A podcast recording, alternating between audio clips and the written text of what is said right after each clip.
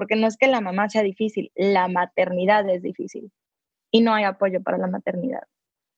Hay muchos cursos, hay muchas escuelas para padres, pero yo nunca he visto una escuela para padre que se enfoque para realmente apoyar a los padres. Es apoyar a los padres en cómo educar al niño, apoyar a los padres en cómo cambiar conductas de los niños, apoyar a los padres, pero todo es sobre los niños. Yo hasta ahorita he buscado mucho, no he visto talleres que sean para los papás, no he visto apoyo para la mamá. Entonces creo que es una población que está sobrecargada de trabajo, no valorado por mucha gente y no apoyado.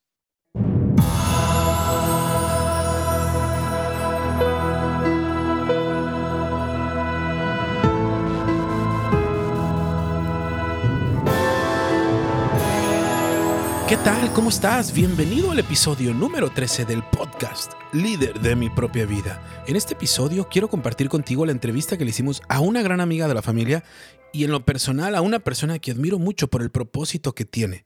Cambiar la forma de cómo vemos la maternidad. Ella es Laura González, o mejor conocida como mamá psicóloga sin filtros.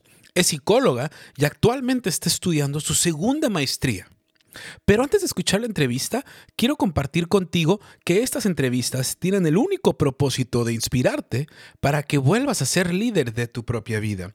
Para eso, invitamos a las personas que admiramos y para nosotros viven bajo estos cuatro principios de ser líder de mi propia vida.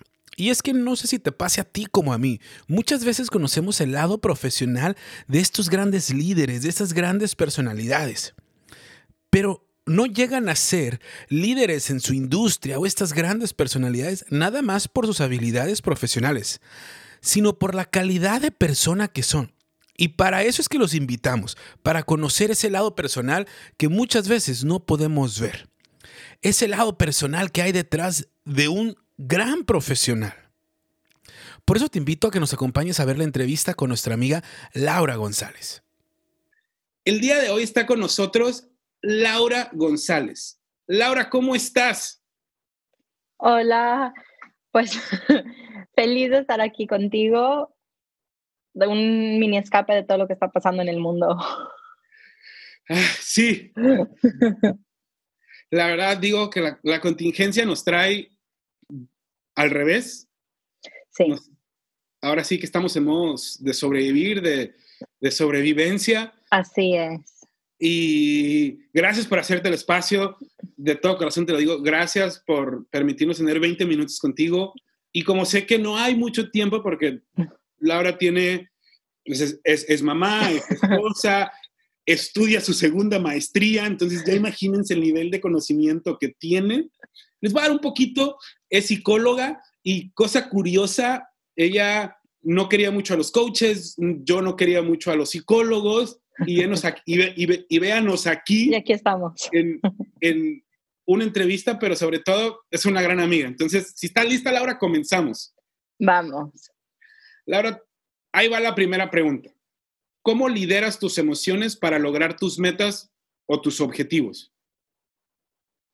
Bueno, como buena psicóloga, para mí una de las cosas súper, súper importantes que he ido aprendiendo con el tiempo y que no hacía, pero creo que me ha ayudado muchísimo, es primero, validar mis emociones. Yo antes trataba de vivir con él, voy a ser feliz y siempre positivo y siempre todo bueno. Y entonces, al vivir de este modo, negaba mucho las emociones que yo tachaba como emociones negativas. Con el paso de tiempo, experiencias personales, cosas que he aprendido con mis estudios, veo que no es lo mejor ignorar las emociones. Entonces, ya estoy en un momento de mi vida que me ayuda muchísimo a aceptar mis emociones, darles un espacio, validarlas, nombrarlas, sentirlas, y eso me ayuda a no estancarme, luego cuestionarlas y adelante. Pero creo que una cosa muy importante es validarlas primero, porque lo que se ignora, a lo mejor y se siente como que no te estancas, pero sale de otras cosas, salen síntomas físicos, salen problemas de dormir, salen dolores en el cuello. Entonces, para mí una cosa súper importante es validarlas y darles un espacio. Y de ahí ya no estancarme, seguirle y vamos para adelante. Oye, Laura, digo, yo, yo sé que dije que te prometí cuatro preguntas, pero nada más quiero verificar una palabra. ¿A qué te refieres con validar emociones? Validar, por ejemplo, a mí la tristeza me costaba mucho trabajo. Entonces, si yo sentía tristeza de algo, entraba en un chip de, no, no, no, positivo y mejor no pienso en eso y mejor me distraigo y mejor hago otra cosa y evadir esas emociones. Y yo estoy en un momento de validarlo. Para mí es, si estoy triste, permitirme un momento de estar triste y estar con esa tristeza. Si estoy enojada, no tratar de decir, no, no me voy a enojar. No, pues estoy enojada es por algo. Le voy a dar espacio a ese enojo, lo va a nombrar y de eso ya puedo hacer algo. Validarlas también sería vivirlas, las vives. Sí, vivirlas, sentirlas, sí, nombrarlas, aceptarlas. Órale, o sea que validar te llevó a conocer tus emociones y a, irlas viviendo e irlas sobrepasando cada vez más rápido. Sí. Órale. Sí. Es la primera vez que escucho el tema de validar y me encantó. Hay que validar nuestras emociones. Creo que estamos en, aparte los latinos y más los mexicanos, somos una cultura súper optimista, súper alegre y pasa algo malo y lo primero que hacemos es sacamos memes, sacamos chistes. Desde antes de los memes era el chiste y ríete y festeja y bueno, tenemos un día para festejar a los muertos. Creo que somos de las pocas culturas que hacemos fiestas de algo tan triste porque nos cuesta trabajo. Órale, o sea, nunca lo, bueno, nunca lo, nunca lo había puesto desde esa perspectiva preferimos reír que llorar y ese reír no nos permite vivir la tristeza o cualquier experiencia o, emoción, sentimiento negativo, ¿no? Si lo pudiésemos llamar negativo, que yo creo que pues no habría esa connotación como tal. Así es, sí. Luego salen síntomas que no puedo dormir o me duele el cuello o la tensión o la gastritis. ¿Cuántos mexicanos no tienen gastritis? Y lo típico es, es que como mucho chile. Pues sí, pero también no aceptas tus emociones. o la famosa colitis nerviosa. Ajá. Y dice, no, pero es por todo lo que como. Ajá, seguro. Me encantaría preguntarte cómo hacerle para validar las emociones, pero no lo voy a hacer. Mejor al final nos, nos das tus redes para que te sigan y entonces sí aprendan a cómo validarlas o puedan tener más información de valor. Te voy a hacer la segunda pregunta. Laura, ¿qué te llevó a tomar tus propias decisiones? A tomar mis propias decisiones. Creo que fue entre un hartazgo de cómo están las cosas, el querer que cosas cambien y pues el creer en lo que quiero hacer. Entonces, es el querer cambiar algo que no te gusta, pero sobre todo el hacer lo que tanto crees, que pudiese ser tu ideología o tus ganas de. Sí. Órale. No me habían dado la respuesta de el querer cambiar algo, no me habían dado la respuesta del quiero hacer lo que tanto tengo ganas de hacer. Y esto me lleva a la tercera pregunta. ¿Cuál es tu propósito, Laura, y cómo fue que te apasionaste de él? Mi propósito es, pues, tratar de, quiero cambiar la forma en que vemos la maternidad desde la psicología, cómo lo vemos las mamás, cómo lo ve la sociedad, quiero aportar lo que pueda para la maternidad y la forma en que se vive la maternidad y que como sociedad vemos la maternidad. ¿Y cómo fue? échale, échale. Hay un proceso muy chistoso porque, bueno, tú sabes, yo siempre trabajé con niños. No sé si te dije, pero yo antes bromeaba de que amaba trabajar con niños, lástima que tenían mamás, porque se me hacían súper difíciles las mamás, me costaba mucho trabajo. Entonces, bueno, me especialicé en niños, trabajaba con niños, hasta que de plano como que topé con para dije, no puedo seguir trabajando con niños si no entiendo a las mamás y no trabajo con ellas. Entonces fue cuando hice mi primera maestría para poder pues trabajar con adultos, que en mi mente era, voy a trabajar con las mamás. Cuando empiezo a trabajar con las mamás, me empieza a llamar mucho la atención ver mamás en el consultorio que son mamás súper entregadas, que hacen todo por sus hijos. Para esto en ese momento yo ni siquiera era mamá, pero como psicóloga nada más me llama la atención ver mamás tan entregadas y que el tema que siempre me repetían era sentir culpa. Todas, o sea, desde la mamá que estaba ahí 24 sobre 7, sentía culpas de ciertas cosas, la que trabajaba sentía culpas porque trabajaba, era como un tema que siempre salía en mi consultorio que decía, bueno, ¿de dónde sale este sentimiento de culpa para las mamás y más mamás que yo estoy viendo que están dando todo por sus hijos, desde la que está todo el día hasta la que trabaja tiempo completo? Luego, cuando me convertí en mamá, fue como el golpe del ego y dije, por eso son difíciles, por eso somos difíciles las mamás, porque no es que la mamá sea difícil, la maternidad es difícil y no hay apoyo para la maternidad hay muchos cursos, hay muchas escuelas para padres, pero yo nunca he visto una escuela para padre que se enfoque para realmente apoyar a los padres. Es apoyar a los padres en cómo educar al niño, apoyar a los padres en cómo cambiar conductas de los niños, apoyar a los padres, pero todo es sobre los niños. Yo hasta ahorita he buscado mucho, no he visto talleres que sean para los papás, no he visto apoyo para la mamá. Entonces creo que es una población que está sobrecargada de trabajo, no valorado por mucha gente y no apoyado. Entonces, trabajan, si bien, recapitulando, trabajabas con niños y no te gustaba lidiar con las mamás hasta que tú te conviertes en mamá. No, desde antes, no, desde antes de convertirme en mamá fue cuando hice mi maestría porque dije, no puedo seguir, no logro cambios con mis niños, pero porque no entiendo a las mamás. Y como yo no era mamá, pues menos las entendía. Entonces ahí fue cuando hice mi primera maestría y empecé a trabajar en consultorio con mamás.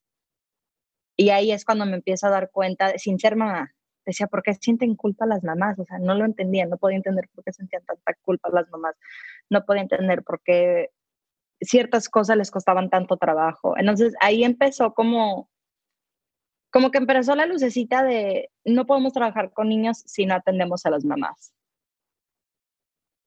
Fue desde antes de ser mamá. Y al convertirme, pero era antes como un, quiero apoyar a las mamás porque así es la manera en que mejor vamos a apoyar a los hijos. Qué irónico, para poder ayudar más a los niños, tuviste que trabajar con los papás y no directamente con los niños. Y estoy convencidísima de que así debe de ser.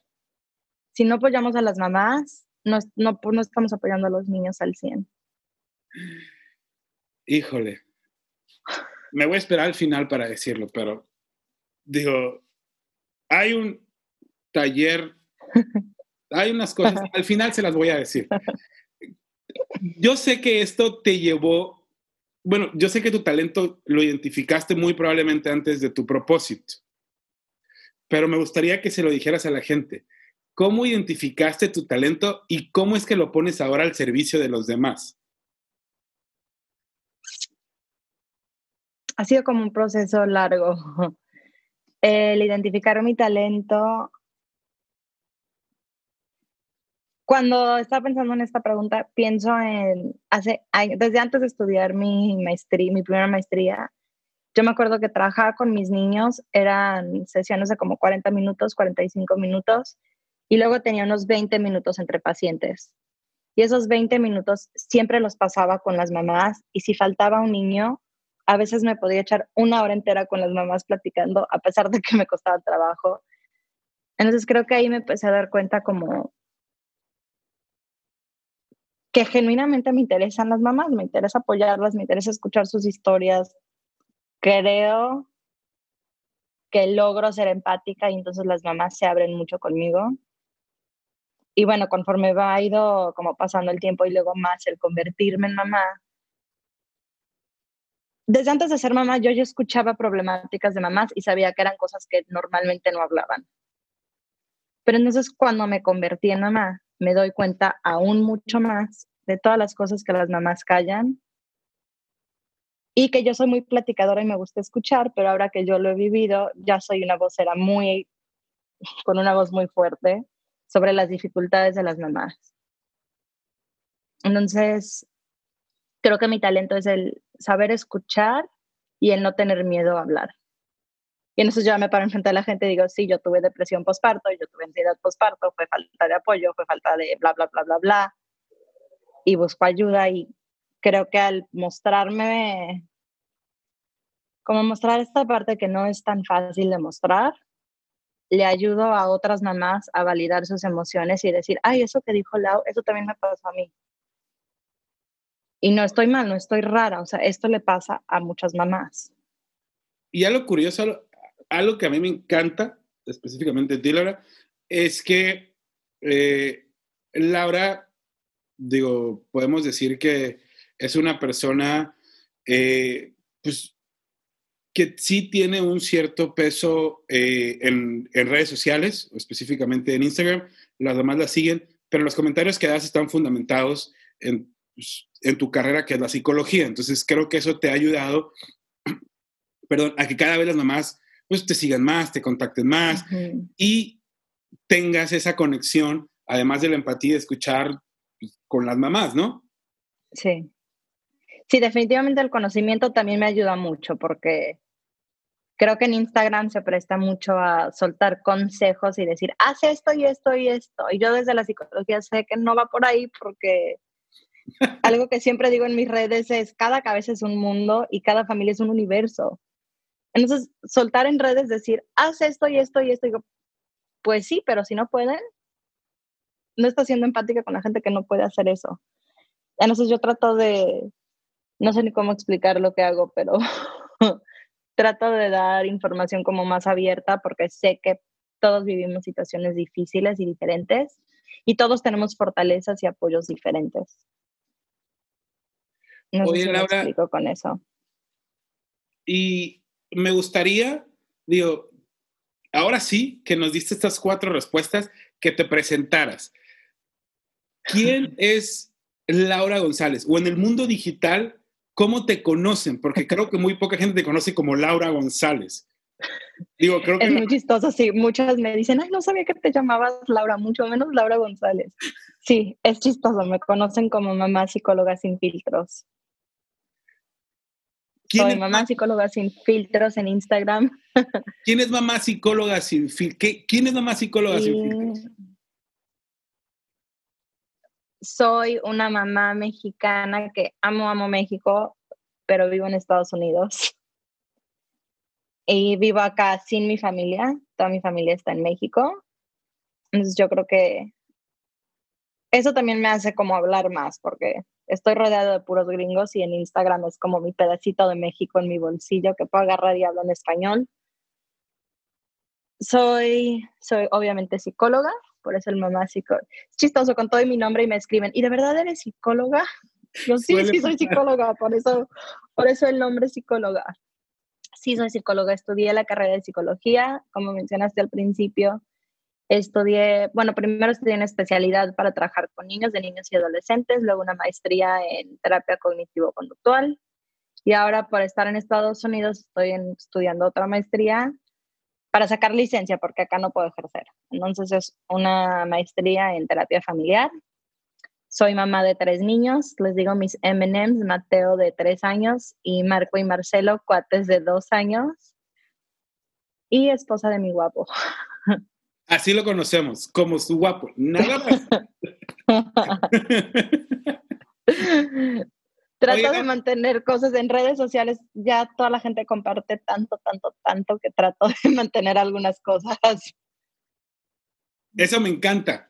Tratar de cuidar algo de privado, no sacarlo todo. Y lo que, y lo que más me encanta, a pesar de que, digo, puede ser considerada como una influencer, una mom influencer, este nuevo, para mi mundo, este, en las redes sociales. Me encanta que mantienes muchas cosas en privado y a pesar de eso te desconectas, te das tus momentos y te desconectas. Ah, y sí. una semana sin que toques Instagram y aún así la gente o muchos estamos esperando que subas algún contenido para seguir aprendiendo o seguir siguiendo. Y yo quiero tocar un último tema, un tema que a mí me encanta y, y y platícanos un poquito de eso, eh, de ese famoso, eh, bueno, no, no, no lo pongamos taller, yo creo que es una, pues es una filosofía, ¿no? Lo, a decir como, es una filosofía de Laura, este, ¿Les puedo decir el nombre o se lo dices tú, Laura? Tú escoge. Sí, es Sana, Sana y a mamá quien la sana. ¿Qué es eso de sana, sana y a mamá quien la sana, Laura? Supongo que es lo que te decía, de dónde salen mis cosas, de querer cambiar las cosas, de dar lo que a mí no me dieron, de dar lo que a mí me habría gustado tener. No me gusta que no hay apoyo para mamás, no me gusta que no tuve a alguien que me acompañara tanto o que me, avisara de todo lo que iba a venir con la maternidad. Entonces, creé este taller de Sana, Sana y a Mamá aquí en la Sana, donde trabajo cómo sanar la mamá, porque mamá tiene que estar bien para que la familia esté bien. Por eso decía, no puedes ayudar a los niños si no estás ayudando a la mamá, por más que hagas por un niño. Si la mamá no está bien, la ayuda va a ser superficial para el niño. Entonces, este taller es para cuidar a la mamá, para sanar a todo lo de la mamá que no que nadie le sana, que se tragan las mamás y trabajar pues todas las cosas que vienen con la maternidad, cómo cambia la mujer, cómo, cómo cambia el matrimonio. Sí dar herramientas de cómo trabajar con los niños, pero ya eso como hasta el final de los módulos. Entonces, es algo que ahí voy desarrollando, va empezando y tengo fe de que va a ser algo muy, muy grande. Le tengo mucho amor y creo que es algo muy importante que hace falta. Pues la verdad que sí, y yo pudiese jurar que vamos a ir indirectamente beneficiados nosotros los esposos, porque teniendo, digo, muchas veces teniendo eh, a mamá sana, si lo vamos a llamar de esa manera, eh, nuestros hijos van a estar mejor y muy probablemente nosotros como pareja vamos a estar mejor. Laura, sé que el tiempo es corto, llegó el momento de despedirnos, no me gustaría, pero sé que hiciste un gran esfuerzo por, por tener esta entrevista. ¿Algún consejo, algo que les quieras decir a las mamás que nos van a ver o a las futuras mamás que nos van a ver o los esposos y que nos repitas tus redes sociales, por favor? Un consejo, yo creo que yo creo que ahorita el que más me gusta dar es ese de recuerden que cada cabeza es un mundo, y cada familia es un universo, son muchos mundos en una casa, entonces lo que le funciona a una persona no necesariamente te va a funcionar a ti y eso está bien. Busca qué te funciona a ti. Escucha diferentes consejos, escucha diferentes cosas. Como dice un maestro que admiro mucho, toma el pescado, pero escupe las espinas. Entonces, busca de todo, pero no te quedes con todo. Quédate solo con lo que te sirve y y a darle, a ser líderes de nuestras propias vidas.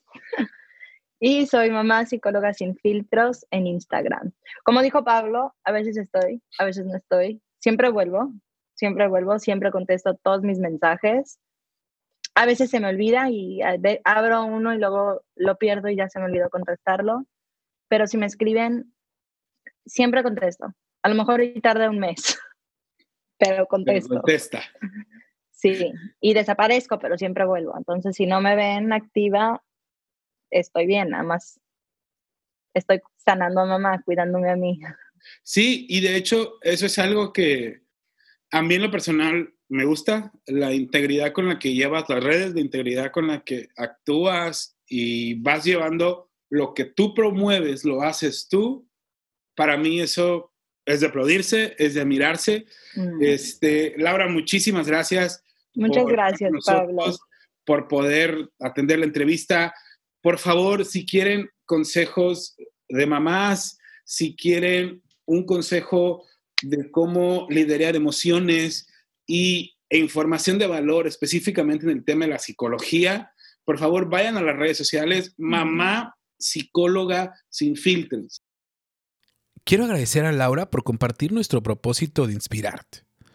También a ti quiero agradecerte que nos hayas acompañado hasta el final de la entrevista y pedirte que compartas esta entrevista con la persona que creas que le aportará valor. Recuerda que ser el puente es igual o más valioso que la persona que genere el contenido. Y me encantaría pedirte algo el día de hoy. Me encantaría pedirte que te sumes como nosotros nos estamos sumando al propósito de Laura para cambiar la forma de cómo vemos la maternidad actualmente.